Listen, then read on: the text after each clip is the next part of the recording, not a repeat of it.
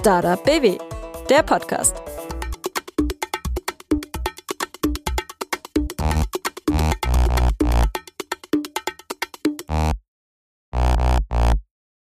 Hi, ich bin Dorothee und ihr hört den Podcast der Landeskampagne Startup BW 100 gute Gründe zum Gründen. In jeder Folge stellen wir euch einen Gründer oder eine Gründerin aus Baden-Württemberg vor und zeigen, welcher Weg zum Erfolg führen kann, warum auch Umwege oft ein Ziel haben und warum The Land auch Startup Land ist. Im Fokus stehen immer die Gründer und Gründerinnen selbst. Ich möchte wissen, was treibt sie an? Wovon träumen sie und welche Ängste müssen sie aus dem Weg räumen? Dabei interessiert mich auch, was sie und ihr Startup so einzigartig macht ob Gründen der Inbegriff von Selbstverwirklichung ist und wie Sie mit Ihrem Unternehmen die Zukunft gestalten und besser machen wollen, gerade auch in Ihrer Region und für Baden-Württemberg. Hey und willkommen zur neuen Folge. Mein heutiger Gast ist Steffen Knödler. Er ist Gründer des Startups Air Tango, einem Digital Out-of-Home-Unternehmen aus Kralsheim, das seit 2016 Video-Content-Sender mit Inhalten aus Sport, Entertainment und Travel in Fitnessstudios, Health- und Lifestyle-Einrichtungen vertreibt. Und Air Tango ist nicht das erste Unternehmen von Steffen. Inzwischen konnte er so viel Erfahrung sammeln, dass er Gründern und Gründerinnen ans Herz legen würde, nie mit der großen Idee zu starten, sondern sich erst einen Namen zu machen. Warum eine Finanzierung mit privaten Kapitalgebern der einzige Weg für ihn war, Scheitern dazugehört, nichts so wichtig ist wie gnadenloses Durchhaltevermögen und warum man die Ideenfindung eines Startups sehr strategisch angehen sollte, erfahrt ihr außerdem in der heutigen Folge. Viel Spaß beim Zuhören. Also erstmal hallo Steffen und herzlich willkommen bei uns im Studio. Ja, hallo, grüß dich Dorothee. Schön, dass ich da sein darf. Sehr gern. Erzähl mir mal bitte in eigenen Worten, wer bist du und was macht Air Tango? Ja, mein Name ist äh, Steffen Knödler. Ich bin, ich bin in Kralsheim geboren und auch dort aufgewachsen.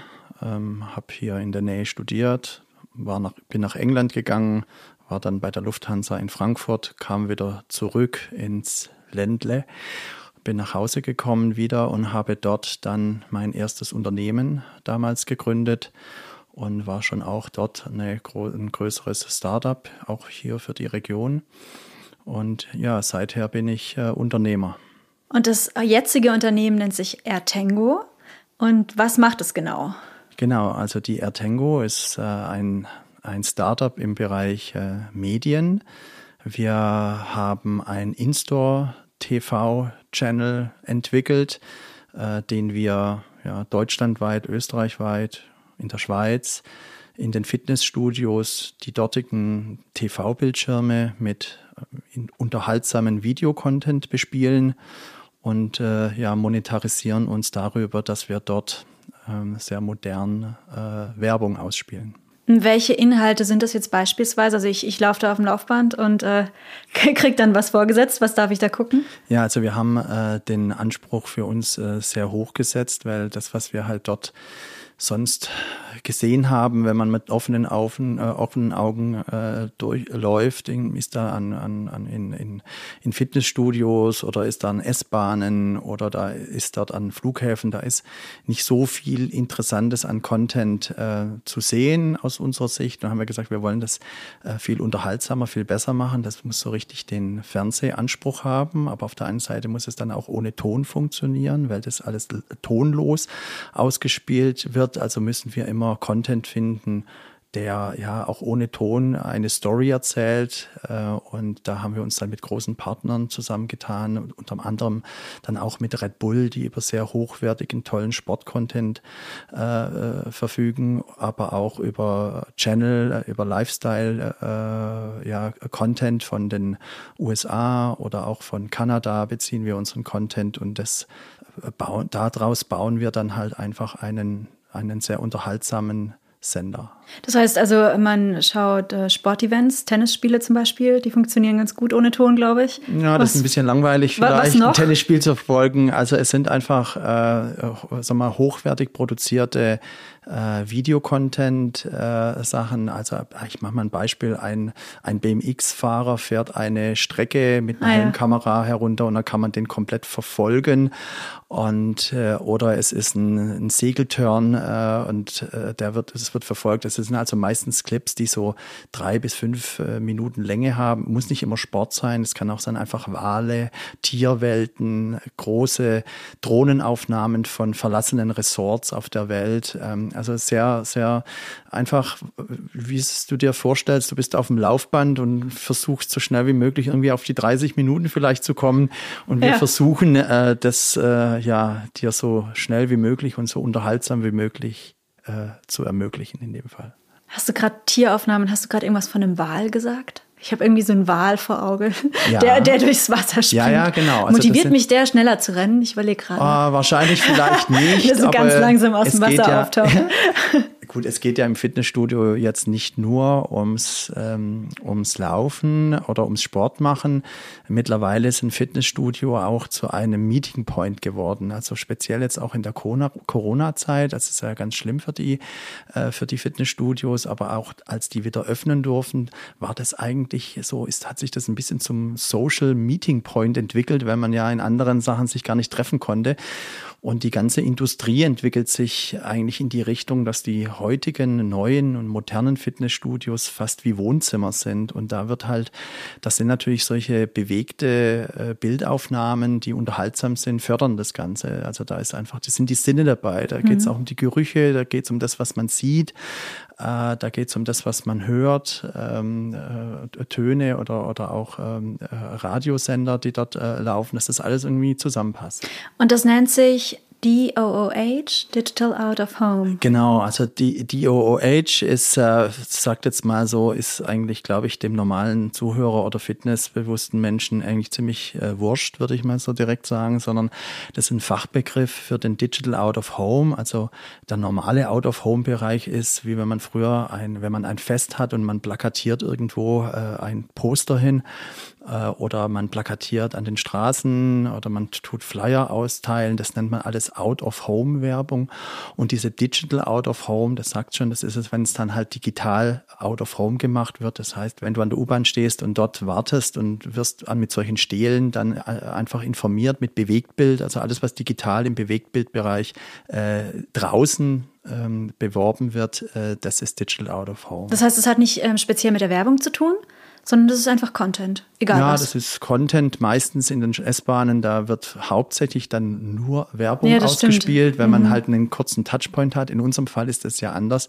Äh, wenn sich das Mitglied äh, mal, zum, zum Sport, zum Training geht, dann verweilt er da im Schnitt 60, 90 Minuten und dann haben wir das Ganze so gebaut wie an einem normalen Fernsehsender, wie man es kennt. Da kommen einfach viele interessante Beiträge und die werden dann unterbrochen mit kurzen Werbebreaks. Ja.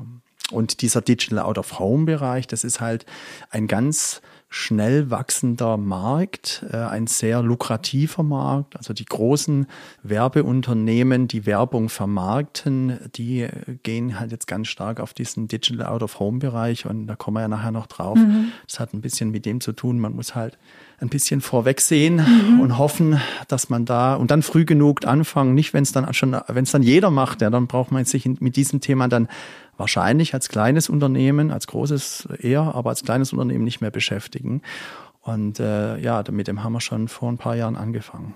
Genau, und dass man sich darüber Gedanken macht, wie man damit am besten Geld machen kann oder wie man da in die Nische gehen kann, einen wachsenden Markt, hängt ja auch damit zusammen, dass es eben nicht dein erstes Startup ist, sondern dass es davor schon Proveo gab. Das ist eine Optimierungssoftware für, Flughaf für Flughäfen gewesen. Und ähm, ja, was ist, was ist mit Proveo passiert?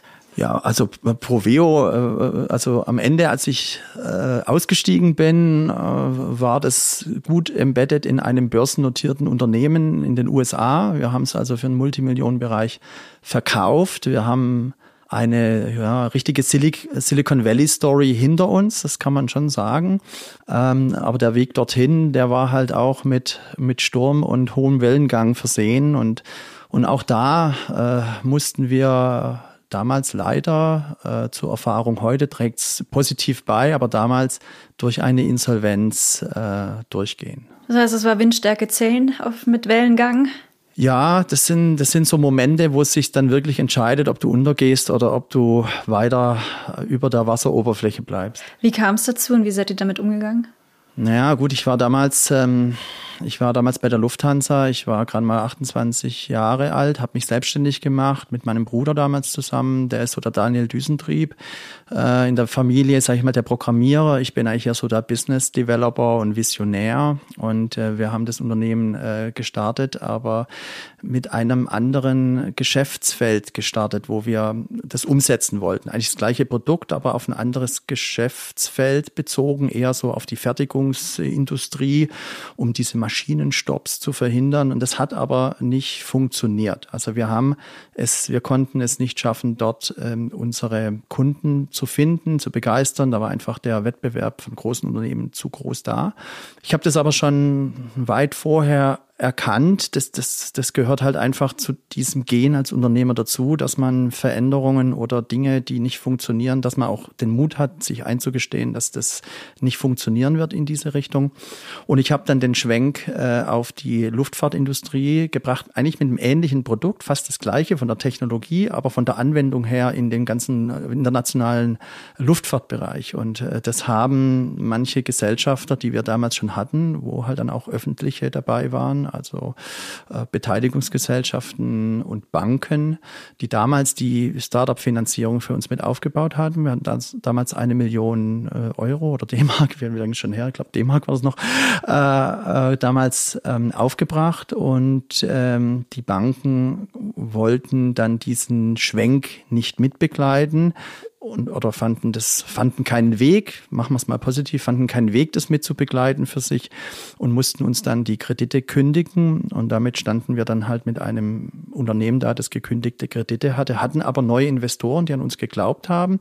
Und dann mussten wir das aber über ein Auffangunternehmen in ein neues Unternehmen bewegen, alles abverhandeln mit den Banken, mit den neuen Investoren Vereinbarungen treffen, selbst nochmal eigenes Geld von meinen Eltern leihen. Damals habe ich mhm. nochmal 50.000 Mark geliehen äh, und habe das dann in das Unternehmen mit meinem Bruder eingebracht und haben dann einen neuen Start gemacht damals. Das heißt also, das war dann, wie hast du das zweite Unternehmen dann genannt? Das wurde dann übertragen sozusagen und man konnte dann erst mit dem neuen Namen weiterarbeiten. Genau, das, das ist ja eigentlich ein, ein gängiges Prinzip, ein Auffangunternehmen äh, zu gründen. Mhm wenn ein Unternehmen in Schieflage kommt, um die, um einfach eine Chance zu finden, die Unternehmung weiterzuführen. Ja, wir haben das auch, äh, also das, das kann man ja in einer, sagen wir mal, ein bisschen bösen Absicht machen oder man kann es in einer Absicht machen, wie, wie es einfach halt ist. Ja, also wir haben das natürlich auch mit den Banken besprochen, die waren ja involviert, aber sie konnten das nicht mehr begleiten und sie, es war denen bewusst,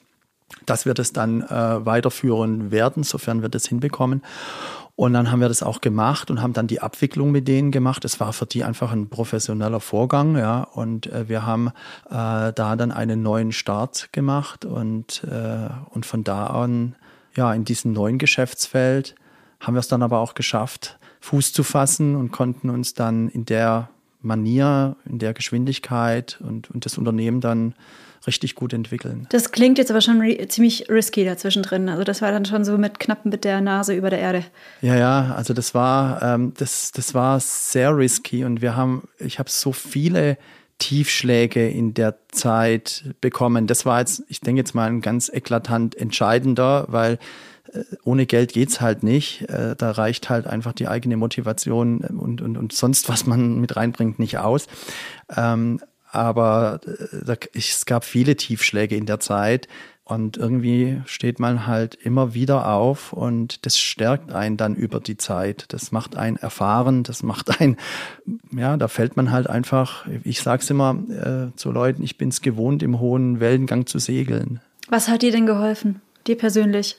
Also ein, ein ganz wesentlicher Punkt ist dann schon das, das, das Team um einen herum weil alleine kann ich es ja nicht bewegen. Ich brauche ja immer, immer gute Leute um mich rum, äh, die an mich glauben. Ähm, ich habe den Glauben an mich, glaube, kann ich mich nie erinnern, dass ich den jemals verloren hätte. Teilweise vielleicht war, hatte ich Zweifel.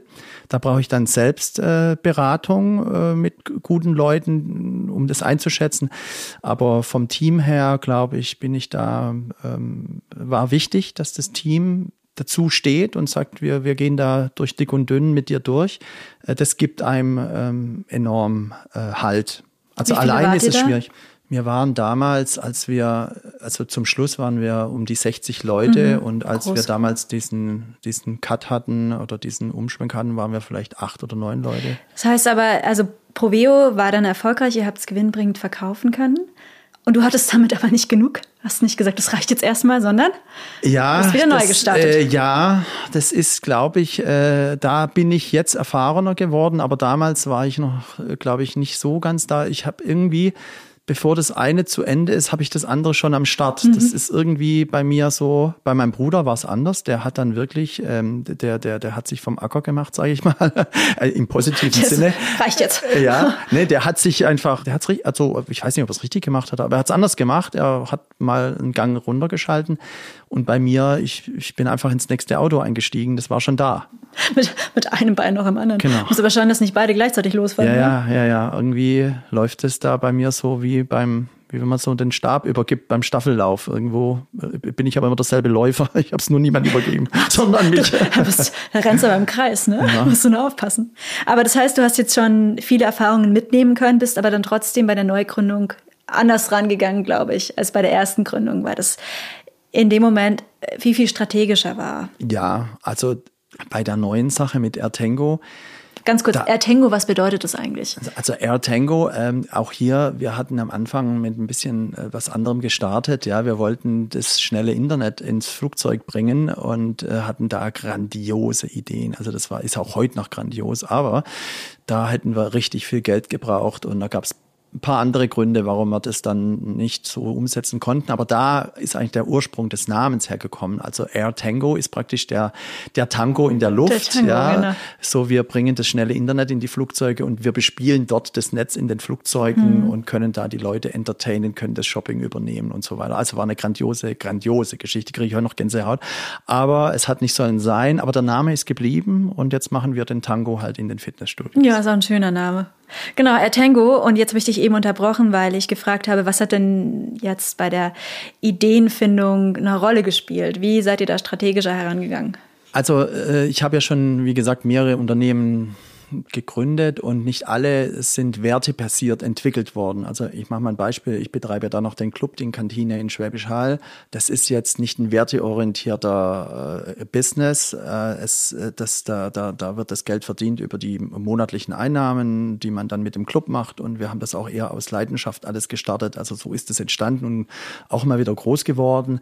Aber es ist kein wertebasiertes äh, Herangehensweise gewesen. Also bei Ertengo anders. Äh, deswegen auch eine Aktion Aktiengesellschaft, äh, weil wir dort äh, sehr viel also mal Geld und Investoren mit eingebracht haben. Und Investoren denken halt irgendwann an den Exit, zu sagen, okay, ich gebe dir jetzt Geld, mit wie viel Geld gehe ich denn eigentlich raus? Exit heißt verkauft das Ganze. Heißt verkauft mhm. des Ganzen, ja. Und wenn man halt von vornherein, also das ist eigentlich schon äh, krass eigentlich, wenn man äh, bei der Gründung, bei der Gründung eines Unternehmens schon über den Exit ähm, spricht und sich den Exit vorstellt, mhm. ähm, dass das, dann weiß man schon, dass es ein Projekt ist, ja definierter Anfang. Bloß wann das Ende ist, weiß man noch nicht so genau. Dann, und, äh, und so haben wir uns äh, genau Gedanken gemacht, gut, wie, wie entwickelt sich das Unternehmen in dem Bereich, wie entwickelt sich der Markt im Digital Out of Home und da, da war alles auf grün.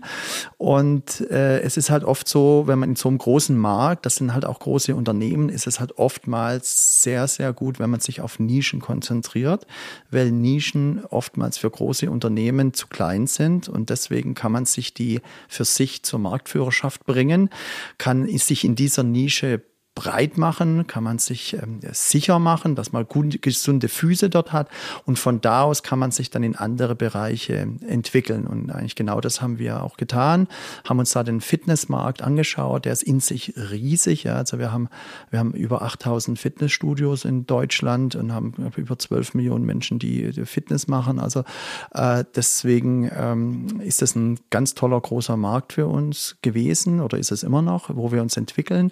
Und äh, und so haben wir das Geschäftsfeld eigentlich jetzt schon äh, berechnet. Also wie kann ich eine Präsentation machen bei einem Investor, äh, bei einem Käufer? was ist dem Millionenwert? Und eigentlich rückwärts entwickelt man dann, was muss ich tun, damit ich da hinkomme. Wer schwebt euch denn vor, wer euch mal schlucken soll? Ja gut, das sind natürlich die, die ähm, das sind die großen Unternehmen im Werbemarkt. Da gibt's natürlich den Axel Springer, mit dem wir ja so schon Kooperationen haben, eng zusammenarbeiten. Äh, da gibt's die Hubert Burda, die ähm, sehr aktiv in dem Bereich tätig ist. Äh, da gibt's den Platzhirsch auch mit dazu, noch der Ströer. Mhm. Ja, also das sind mal drei, drei richtig namhafte große, die strategisch passen würden.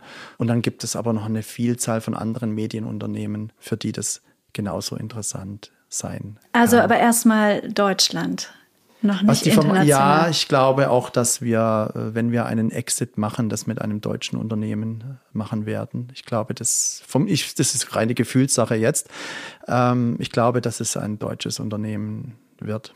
Das heißt also, du hast gesagt, du zäumst es von hinten auf. Wie ähm, strukturiere oder wie ich baue ich mein Unternehmen so auf, dass es hinterher von einem Axel Springer gekauft wird? Naja, gut, man, man kann, wenn man zu einem Investmentkapitalgeber geht und will Geld von ihm, dann kann man eigentlich auch hingehen und sagen, ähm, in zwei Jahren werden wir das Unternehmen für 50 Millionen verkaufen und äh, wir haben, geben dir die Möglichkeit, jetzt bei uns einzusteigen und diese Bewertung von 50 Millionen findet statt, weil wir den und den äh, Umsatzmultiplier haben und wir werden so und so viel Umsatz, so und so viel EBIT bis dahin machen und wie wir dorthin kommen, dazu brauchen wir jetzt so und so viel Geld, damit wir die und die Leute einstellen können, damit wir die und die und die Tätigkeiten machen können, dass wir so und so viel vom Markt für uns gewinnen können.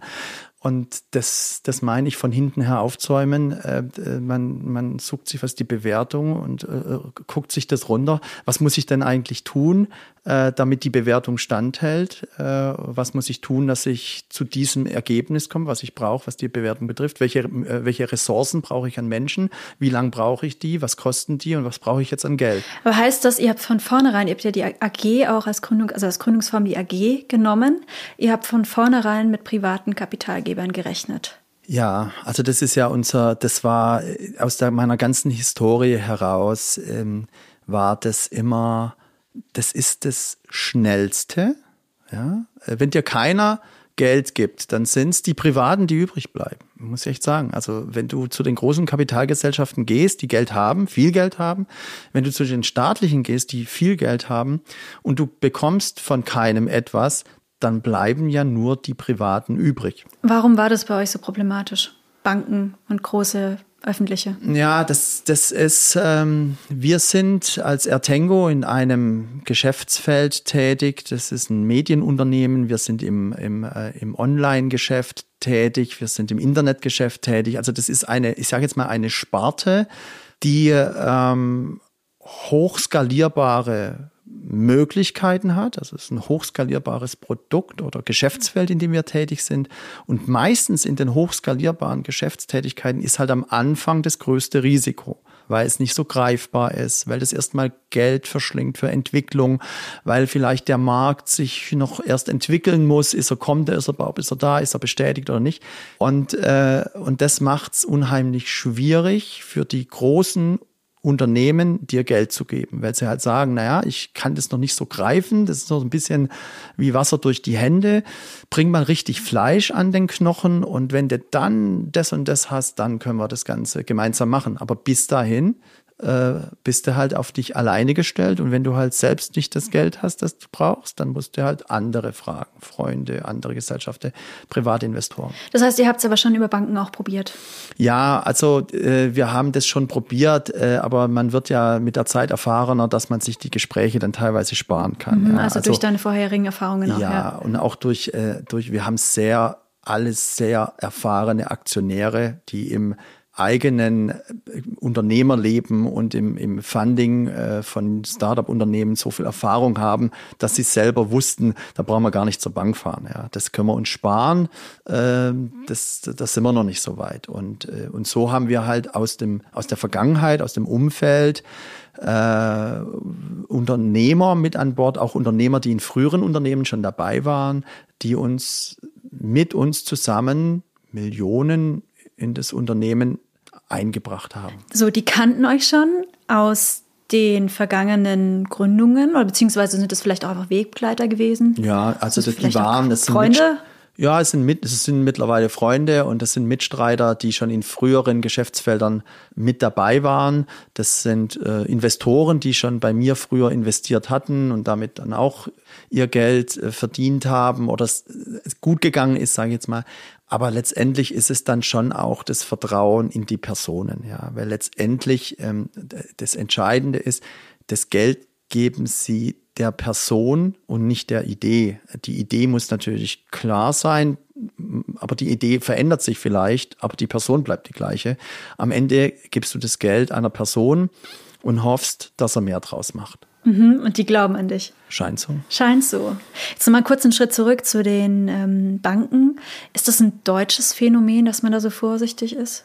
Ähm, also Banken haben ja grundsätzlich die Aufgabe, äh, nicht Risikokapital zu finanzieren. Das kann man denen ja einfach gar nicht übel nehmen. Ja, viele gehen zur Bank, kriegen keins und sagen, ach, sind die blöd. Ist ja nicht so. Also sie haben eine andere Aufgabe, ähm, mit ihrem Geld umzugehen. So, deswegen sind nochmal in dem Bereich, in dem wir tätig sind, hochskalierbare. Da brauche ich jetzt kein Mikrodarlehen oder was es da für so Standardbank-Finanzierungslösungen gibt. Die sind für uns äh, nicht passend für solche Unternehmen wie wir, größere, sag mal, was da aufgebaut wird, äh, sind die nicht passend. Also deswegen bleiben die Programme übrig, die halt für den, ich nenne es jetzt mal für den Handwerker, für ein kleines mittelständisches Unternehmen, das eine Maschine kaufen will, äh, für eine Bäckerei, für eine Metzgerei. Das soll jetzt überhaupt 0,0 abwertend klingen, aber dafür, da tun sich die Banken leichter ja, und wenn ich halt da hingehe und sage, ich habe eine großartige Idee und äh, dann es halt vielleicht nur einen Überweisungsschein zum Arzt. Von wie viel äh, Kapitalbedarf sprechen wir denn ungefähr? Ja, gut, bei uns, puh, ja, also wir haben da schon, jetzt würde ich mal sagen, so ja, so acht Millionen sind da ah, schon. Das war der Überweisungsschein zum Nervenarzt. Ja, das haben wir auch gar nicht von denen gefragt. Aber das war auch bei institutionellen Investoren, äh, war es auch nicht möglich, äh, von Anfang an das zu pitchen und das zu kriegen. Ich glaube, das geht schon in Deutschland, aber dann braucht man vielleicht noch besseren Track Record wie ich, ja, wenn man sich so große Gründer, die hier Gorilla gründen und wie die großen Lieferandos, da, da, da gehen ja unheimliche Mengen an Geld rein. Das, da, da gehen ja gleich 100 Millionen rein oder, oder eine Milliarde. Aber da tun sich halt vier, fünf große zusammen, die sich kennen und da läuft es ja sowieso anders ab. Also das ist jetzt kein das ist schön, dass das, dass das so klappt, dass das auch in Deutschland Arbeitsplätze schafft. Äh, das sind aber, nach denen kann man nicht streben, nach den Modellen, mhm. weil da ist man zu weit weg. Ja, und das sind auch Modelle, die schon existieren und funktionieren. Ne? Also da kopiert ja letztendlich auch nur das eine das andere.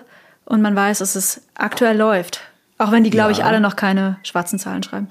Ja, also das ist, ähm, ich denke mir das oft, ich schaue mir da an, wer da immer Geld kriegt, in welchen Millionensummen und dann plötzlich hört man nichts mehr davon, ist abgeschrieben worden, dann denke ich mir, hättet ihr es doch mal einfach mir an. gegeben, ja. ja, also manchmal, manchmal bin ich schon überrascht, ja, es ist, es, ich kann es einfach an eigenen äh, Erfahrungen sagen, aus vielen Jahren Erfahrung, es ist unheimlich schwer, an das Kapital anderer Menschen zu kommen. Und wo oder wann war der Punkt, wo du gesagt hast, ah, jetzt läuft's? Wenn du jetzt gerade gesagt hast, hättet ihr es mal mir gegeben, bei mir läuft's nämlich. Wo hast du das festgestellt? Oder wann, wann, ab, ab welchem Punkt läuft es? Puh. Wenn man die Anfragen kriegt, wenn man anfängt, ähm, auszuschütten? Ja, also oder? ich glaube, das ist auch so ein Stück, ähm, also es sind viele Komponenten. Das ist, wenn, wenn Mitarbeiter sagen, sie wollen bei dir einsteigen, weil wenn, sie dich schon kennen sogar. Die sich ne? kennen ja. und wenn du einfach äh, empfohlen wirst als gutes Unternehmen, wenn, wenn du Anfragen bekommst, wenn du Partnerschaften eingehst mit großen Unternehmen, die dich akzeptieren, ähm, wenn du Umsätze mal tätigst, wenn du weißt, dass da auch mal Geld reinkommt. Ähm, also das sind, das sind, glaube ich, die vielen kleinen ähm, unterschiedlichen Dinge, die einem das Gefühl machen, ha, jetzt kommen wir in die richtige Richtung. Ja, also ich kann auch viel von dem erzählen, wo wir noch nicht so weit waren. Die Momente sind viel wichtiger. Ja. Also die sind viel wichtiger wie wie es weitergeht, wenn es nicht gut läuft, ja, weil die sind entscheidend, äh, wo man, wo es einem wirklich die die die Füße wegschlagen kann, wenn du schon mal ein bisschen gesichert irgendwo stehst und wenn es dann darum geht, ha, da macht's richtig Spaß, äh, das Unternehmen dann weiterzuentwickeln, oder wenn du vielleicht auch mal ein Angebot ablehnen kannst, wenn du sagst, nö, das, das machen wir jetzt nicht, brauche ich gar nicht, brauche ich gar nicht, ja, dann, dann, das sind so Momente, wo man merkt, ha, wir scheinen ja richtig jetzt gut im Saft zu sein. Jetzt läuft's. Während Corona habt ihr dann aber tatsächlich eine Bankenfinanzierung in Anspruch genommen. Das war über die ähm, MBG, die Mittelständische Be Beteiligungsgesellschaft. Mhm. Wie kam es denn dazu und wie lief das? Ja, also als der Corona ähm, Gerade Fitnessstudio war genau, ja sehr schwierig. Als diese Corona-Thematik ne? äh, startete, da, da, da, da, in dem Moment äh, beschäftigst du dich irgendwie ja fast nur noch mit Formalien, mit diesen Förderprogrammen. Na, da hieß es ja, wir bringen jedem Unternehmen die Möglichkeit, dass sie Förderung bekommen, wir lassen niemand untergehen und so weiter. Und wir hatten dann halt immer gefragt, ja, okay, also warum kriegen wir das nicht und das nicht? Und es gab halt immer Gründe, warum wir, warum wir etwas nicht bekommen mhm. haben. Ja, wir hatten den Umsatz nicht, wir hatten das nicht, wir waren nicht lang genug am Start. Oder, oder zu viel waren, Umsatz gab es auch schon, gell? Und zu viel, genau. zu viel. Also das hat ja auch mit Logik oft nichts zu tun, sondern man ist einfach nur frustriert ähm, dass gewisse Dinge dann äh, nicht funktionieren, aber du musst einfach weiterlesen und weiterlesen. Und dann kam, endlich gab es ein Programm für die Startups, dann wurde da monatelang drüber geredet, ach Gott, ewig lang. Und dann hieß es ja im Herbst oder sowas soll dann das Programm da sein und das müsste für euch passen. Und dann haben wir gesagt, so, das ist jetzt unser Programm. Und dann haben wir uns da ganz stark reingehängt und, ähm, und haben uns dann auch in dem Fall mit der MBG, weil die war die ausführende, das ausführende Institut für Baden-Württemberg.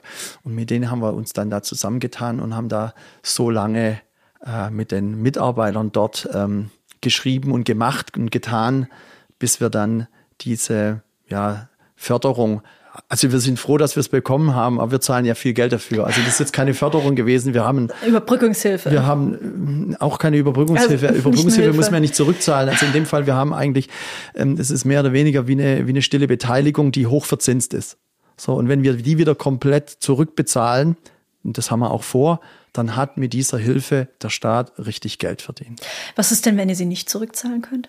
Na, dann ist das wie mit jedem Investment. Äh, dann, dann schauen halt diejenigen, die das Geld gegeben haben, in die Röhre. Ja, so, so Aber die glauben die. wenigstens an euch, ne? Ja, ja. Also ich, wir haben es uns aber auch hart erkämpft, dass wir diese Förderung kriegen. Ob die jetzt an uns geglaubt haben, das weiß ich nicht. Wir haben es gab keine Gründe, uns abzulehnen. Ich würde es mal so nennen. Ja, ähm, es war hart. Ja, es, wir mussten hart drum kämpfen, dass dass wir dann dieses Geld auch für uns bekommen dürfen. Also wir haben es dann fest in die Arme genommen und haben dann so lange dran festgehalten, bis wir es auch gekriegt haben. Ja, zum Glück. Jetzt Corona macht jetzt gerade etwas Winterpause, könnte man sagen. Hoffentlich nicht Sommerpause. Wir werden es sehen und ähm, euer Alltag läuft wieder halbwegs normal weiter. Ich glaube, ihr seid halb im Homeoffice und halb zu Hause. Der, der halb zu Hause, halb äh, im Büro und euer Büro ist auf einem Kreilsheimer Wasserschloss. Das hast du dir gekauft, wahrscheinlich privat. Ich nehme an, du lebst dort auch, oder? Ja, genau. Also ich hatte damals, als ich äh, nochmal zum Anknüpfen, als ich ähm, die, die, die äh, Proveo damals verkauft hatte, hatte ich gleichzeitig schon äh, das Schloss dann gekauft. Also der Gewinn war nicht so schlecht? Ja, Oder wie teuer genau. ist so ein Wasserschloss? Ich, Bitte? Wie, wie teuer? teuer? ist so ein Wasserschloss? Ja, der, der, Kauf eines Wasserschlosses, das kostet Aber die Instandhaltung, viel. oder? Aber denn die Renovierung das und die Instandhaltung ja.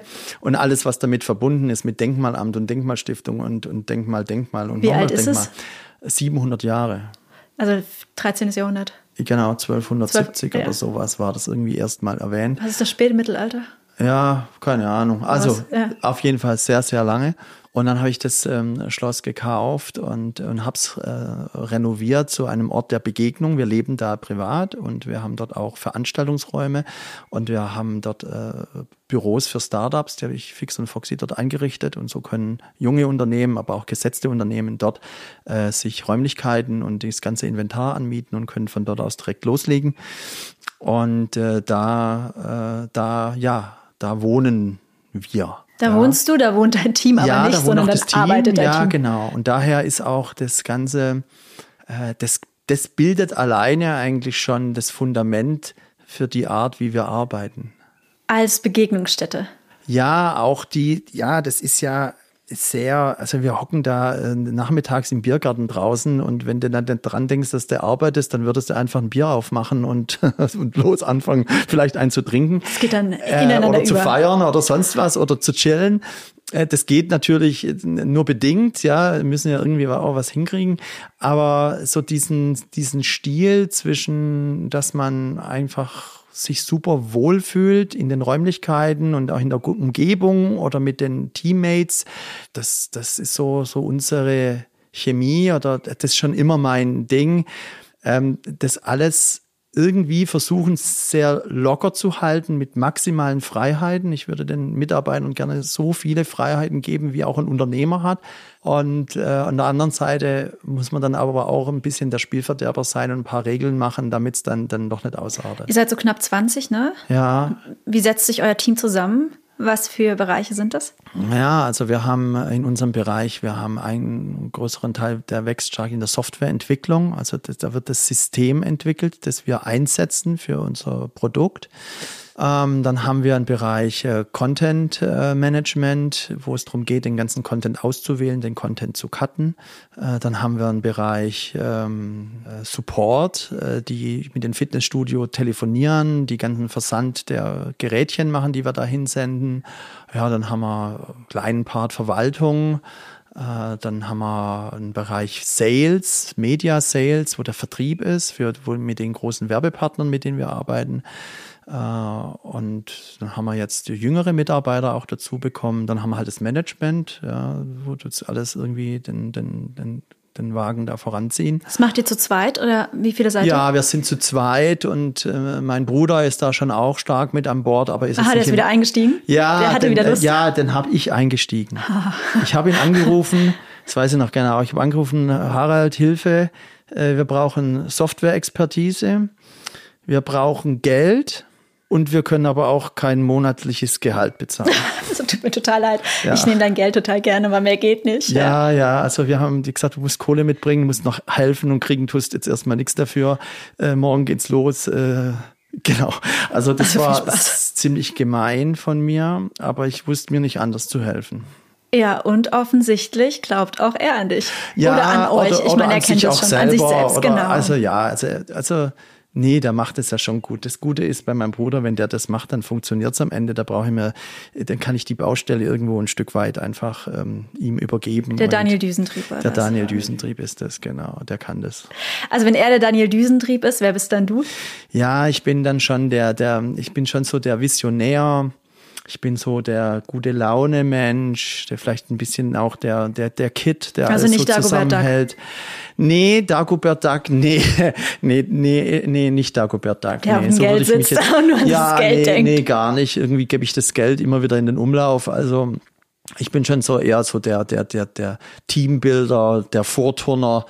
Ich nenne mich immer Chief Entertainment Officer und ähm, guck einfach, dass halt auch, dass es nach vorne geht. Was auch sehr anstrengend So ein bisschen Mickey Mouse? Vielleicht. Mir fällt jetzt kein Äquivalent ein, weil Donald Vielleicht. und Goofy sind es auch nicht unbedingt. Nee, also fällt mir von den Figuren jetzt gerade so keiner ein. Ähm, sind auch nicht die ja, cleversten. Ja.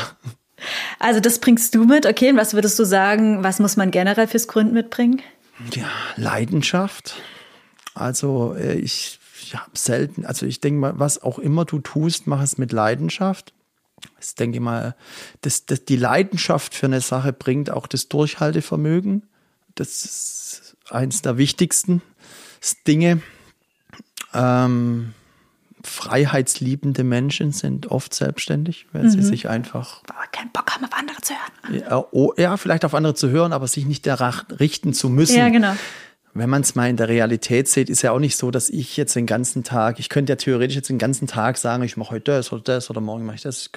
Ich habe ja auch keine Sekretärin, ja, die mir, also ich finde das übrigens so nebenbei, ich finde das, das für mich eins der Schlimmste, wenn ich so manche Vorstände von Gesellschaften sehe, die dann sagen, äh, ja, meine Sekretärin und äh, da bin ich, um die Uhrzeit bin ich dort und dann fahre ich dorthin und dann fahren sie dorthin und sie übernachten dann dort. Das wäre überhaupt nichts für mich. Da, da will ich einfach selbst im Driver's Seat meiner Zeit sein. Hab keine Sekretärin, hatte ja auch eigentlich nie richtig eine Sekretärin und daher ist das aber auch etwas chaotisch bei mir, was die Terminplanung betrifft. Also die rufen mich schon immer vorher an, sagen, du weißt, du hast nicht vergessen, da und da haben wir jetzt einen Zoom-Call. Und, ja, dafür ist so eine PR-Agentur, ne? Ja, ja. Die macht sowas ja, schon. Ja, die machen ja, ganz Aber- toll. Schau mal hier den Zettel hier. Wunderbar, wie die das vorbereitet haben. An den Geburtstag deiner Frau erinnern die dich auch nicht. Das machst du dann hoffentlich auch Nee, selbst. nee, also an den Geburtstag, also ich hatte einmal, das ist vielleicht eine ganz kleine Anekdote, wir hatten, da war ein, ähm, da gibt's den Valentinstag und wir hatten da in der Verwaltung bei uns bei Proveo damals ein Mädel, die hat dann für alle unsere Jungs, hat alle gefragt, soll ich euch Blumensträuße besorgen? Und dann hat die das für das ganze Team, für 20, 30 Leute äh, be beschafft. Und äh, meine Frau hat es mitbekommen und die hat wirklich das Ding auf, den, auf die Miste geschmissen. Ja, das war also seither äh, bin ich da. Raus aus dem Turm des Äh, Wasserschlosses. ja. Ne, das gab's damals wahrscheinlich Ja, noch das nicht. gab's noch nicht. Nee. Okay, also seitdem niemandem zu viel abgeben und schon gar es nicht die Dinge, genau, das, äh, ja, das sollte man dann selbst machen. Du hast schon viele, viele Tiefs auch erlebt. Gibt es denn so Rituale oder gibt es irgendwelche ja, Dinge, die du tust, die dich immer wieder aufbauen? Das heißt jetzt Sport oder Entspannung oder was auch immer. Also das erste Mal, also es ist ja so als als Vorturner oder als Geschäftsführer oder wie man es auch immer nennen will, mit welchen Titeln, gibt es ja sehr viele dafür. Äh, du bist ja am Ende Problemlöser oft. Ja, du musst immer mit den Problemen umgehen, die täglich entstehen oder lange du hinter dir herziehst und irgendwie löst. Ähm, ich denke, ich merke bei mir, wenn wenn die Leute um mich unruhig werden und alles läuft irgendwie ganz schlecht, dann wäre ich sehr ruhig. Und ich glaube, das ist eine wichtige Tugend, die ich habe, dass ich cool bleibe und dann mit den anderen zusammen sagt, was machen wir jetzt, wie machen wir das? Und das gibt auch Ruhe ins Team und das bringt wieder Antrieb und Motivation, das Problem zu lösen. So, dass man, das ist, so, das ist eines. Ansonsten glaube ich, dass ein stabiles Umfeld mit Freunde, Tiere, wenn ich meinen Hund dann streichel oder ich habe dir ja schon mal erzählt, wir haben ja einen richtigen Gnadenhof zu Hause. Das, das, äh, also ich glaube, mich bringt's relativ schnell wieder äh, runter oder in, ins Reale, wenn ich mich mit nicht kapitalistischen Dingen beschäftige, wie jetzt also mit mit einem wie wir Tiere helfen. Und wenn ich mir dann dann denke ich mir, ach Gott, das ist doch alles, weißt du, ist doch alles gar nicht so schlimm. Und es ist viel schlimmer, wenn es jetzt dem Tier sticht ginge. Und das ist doch Und das ist was Reales, ne, was Greifbares, Genau, ja. das erdet. Und dann geht man wieder mit neuem Schwung an die Sache ran und sagt sich, so jetzt habe ich mich zwar tierisch geärgert darüber über so eine Sache, aber jetzt Aber dem Tier tat's gut. Genau, dem Tier tat's gut und, und kriegst dann Dankbarkeit. genau. Also ich glaube, Ja. den, den Halt Familie, ich glaube, das sagt man immer so und ich glaube auch, dass das einfach so ist. Familie, Freunde ist ein ganz, also wir haben schon Zeiten gehabt, da ging es uns echt schlecht bei Proveo, immer so was so so chronisch schlecht. Und dann war der halt bei den Freunden, ja, die, die mussten immer lachen, weil sie sagen immer, Steffen, du greifst nach den Sternen und kannst ja eigentlich gar nichts hier, du bist, ihr seid echt am Arsch oder so. Ich sag, ja, ja, ist alles cool, wir kriegen das schon hin, das ist einfach nur eine kurze Phase jetzt. Und aber ich habe es dann irgendwie hingekriegt, ja. Wenn du jetzt so eine Skala hättest dessen, was du dir vorstellst, in deinem Leben zu erreichen, von 1 bis 10, wo bist du denn jetzt gerade? Also was jetzt das, ähm, ich mach mal den kapitalistischen Teil Ja. betrifft, da wäre ich jetzt schon, also wenn ich Ertango, wenn wir das erfolgreich vermarktet haben, dann, dann bin ich äh, am Ende der Skala. Wow. Für mich. Ja, rede ich mir auch extra jetzt so ein, weil ich möchte eigentlich langfristig äh, nichts Großes Kapitalistisches mehr machen, lieber soziale Sachen. Wow. Meilenstein geschafft. Noch nicht. Aber auf Okay, dem Weg okay, du redest es dir ein. Ja, richtig. Ja, ich habe ihn mal virtuell in meiner Rübe schon hingemeißelt. wenn wir da auch gerade schon so bei den Tipps sind und damit auch so langsam zum Ende kommen. Also die Tipps vor allem insofern, wie man das Ganze richtig angehen kann. Wenn ich dich richtig verstehe, würdest du erstmal sagen, Erfahrung sammeln und nicht, vielleicht auch nicht direkt mit der erst, mit der erstbesten und vielleicht auch nicht mit der besten Idee starten. Ja, also viele Fehler, die ich bei mir selbst, aber auch bei anderen festgestellt habe, ist, äh, wenn man schnell startet mit vielen Mitarbeitern und, und allen möglichen Pimbamborium, das kostet von Anfang an dann richtig Geld. Und es kann sein, muss nicht sein, es kann sein, dass man nach einem Jahr feststellt, äh, die Hälfte von der Kohle ist einfach fort. Ja, es hätte ich mir das doch einfach anders überlegt, ja, weil man kommt in ein Rad, weil das Schwierige an diesem, wenn man groß startet, dann, dann, äh, dann ist man so unter Druck jeden Tag, weil man kann sich ja eigentlich ausrechnen, wenn man will, was ein Tag kostet. Wenn man alles zusammenrechnet, die Burn Rate, alles, und teilt es durch 30, dann weiß ich jeden Tag, wenn ich morgens aufwache, bim, das ist, das ist, das Geld ist weg. Und man, und wenn man aber Zeit braucht, um seine, um seine Geschäftsidee zu entwickeln oder zu reifen oder sie anzupassen, es wäre sehr schön, wenn man dadurch nicht, wenn man das tun kann, das braucht man auch, das braucht's auch. Und ich weiß, wie das ist, wenn jemand sagt, meine Idee ist jetzt da und ich muss das morgen umsetzen und sonst ist in einem Jahr sind wir raus. Und dann ist ein Jahr vorbei, ist man überhaupt nicht raus. Man ist genauso am Anfang wie vorher und niemand hat es einem weggenommen. Also das ist vielleicht auch manchmal äh, falscher Druck, den man sich setzt. Deswegen äh, wenn man äh, sich erstmal ähm, selbstständig macht, im kleineren Rahmen, vielleicht mit einem kleineren Team ähm, und sich ähm, äh, auch bei Banken und ein bisschen einen Namen macht, wo man ein bisschen Umsätze macht, wo man Geld verdient. Und dann das Große, das man sich parallel ausgedacht hat, begleitet hat, daraus entwickelt, dann hat man in Deutschland zumindest eine bessere Ausgangsposition bei Förderinstituten oder auch bestimmt bei privaten Investoren, wenn man die entsprechende Erfahrung nicht hat, äh, dann reinzustarten, als von Anfang an mit einer PowerPoint-Präsentation von 0 auf 100 zu gehen. Mhm, also sich den Namen zuerst machen, sich die ja. Leute ansammeln, Vertrauen schaffen, ist Erfolge eine, nachweisen. Eine ja. Methode, die mit Sicherheit nicht falsch ist. Mhm. Nur langwieriger. Nur langwieriger. Man braucht Geduld. Man braucht Geduld, das brauchst du aber sowieso. Ja. Das dauert sowieso. Also das erste weiß ich, wenn einer, einer dir Geld gibt für deine Geschäftsidee am, am ersten, es dauert doppelt so lang oder noch länger und äh, du brauchst noch mehr Geld, wie du gedacht hast. Ja. Das ist, das ist, äh, ist einfach so und das ist die Erfahrung. Und wie gesagt, auch was ein Businessplan schreiben betrifft, ich kann dir den Businessplan immer so schreiben, wie es dein Gegenüber gerne hätte. Ja, da musst du dich halt ein bisschen wie der Hochzeits-DJ. Sagst du, oh, kein Problem, das mache ich Ihnen so. Der eine will acht Charts, der andere will vier, der andere will Skalierung bis zum Anschlag, der andere will lieber moderat. Das, das ist ähm, am Ende wird's eh so, wie es wird. Also alle meine Geschäftspläne, die ich erstellt habe, die habe ich danach weggelegt, die habe ich nie mehr angeguckt. Also der Bankberater schaut es sich vielleicht jede Woche mal an, ich weiß es nicht, aber ich nicht, ja. Also ich brauche das. Ich brauche das nicht, aber das kannst ja niemand sagen. Kannst du zu niemand hingehen und sagen, gib mir einfach Geld und nerv mich nicht, ja. Da findest du wahrscheinlich wenige. Also es sind, es sind super viele Formalien und Schritte, die man einfach einhalten muss, ja, ob sie jetzt Sinn machen oder genau. nicht. Aber die Regeln machen leider dort ein bisschen andere, die das Geld haben. Deswegen ja. sage ich ja, derjenige, der Geld gibt, der bestimmt die der Party. Der bestimmt, genau. Ja. Inzwischen bestimmst du relativ viel selbst. Ja, also. Aber es war halt ein steiniger Weg bis Natürlich. Dahin. Also, das war ein schwieriger Weg dorthin. Es war, ein, ich möchte es nicht missen, ja.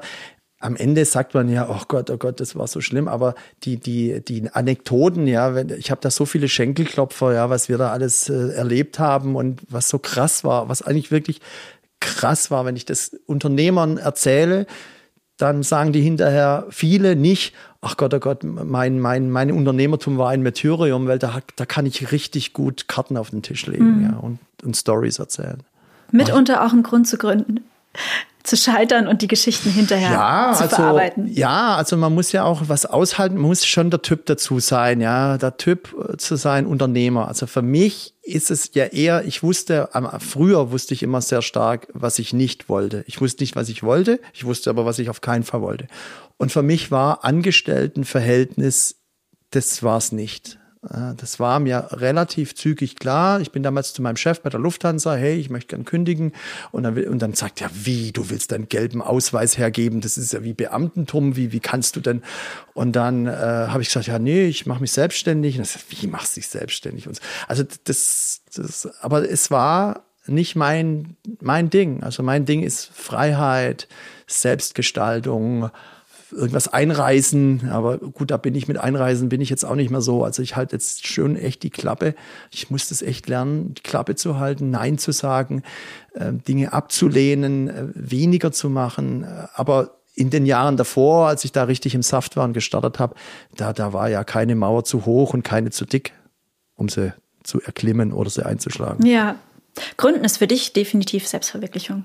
Ja. Ja.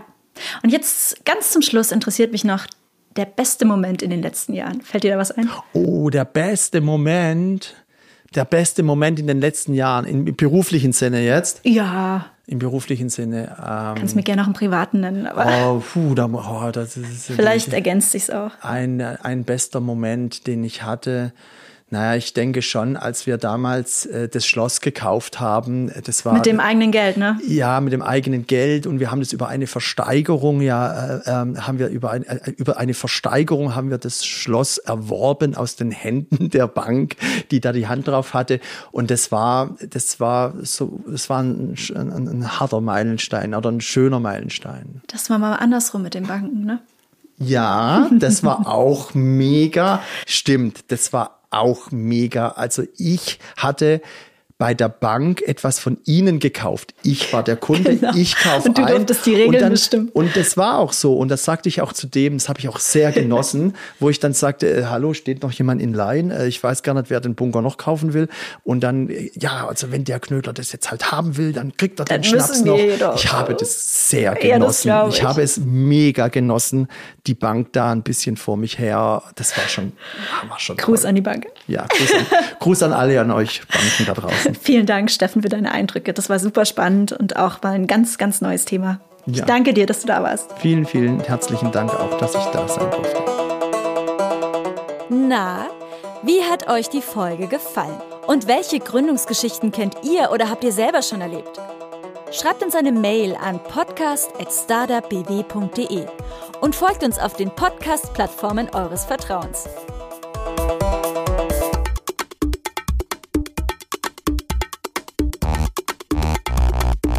Für mehr Infos zu Startup BW geht ihr auf startupbw.de.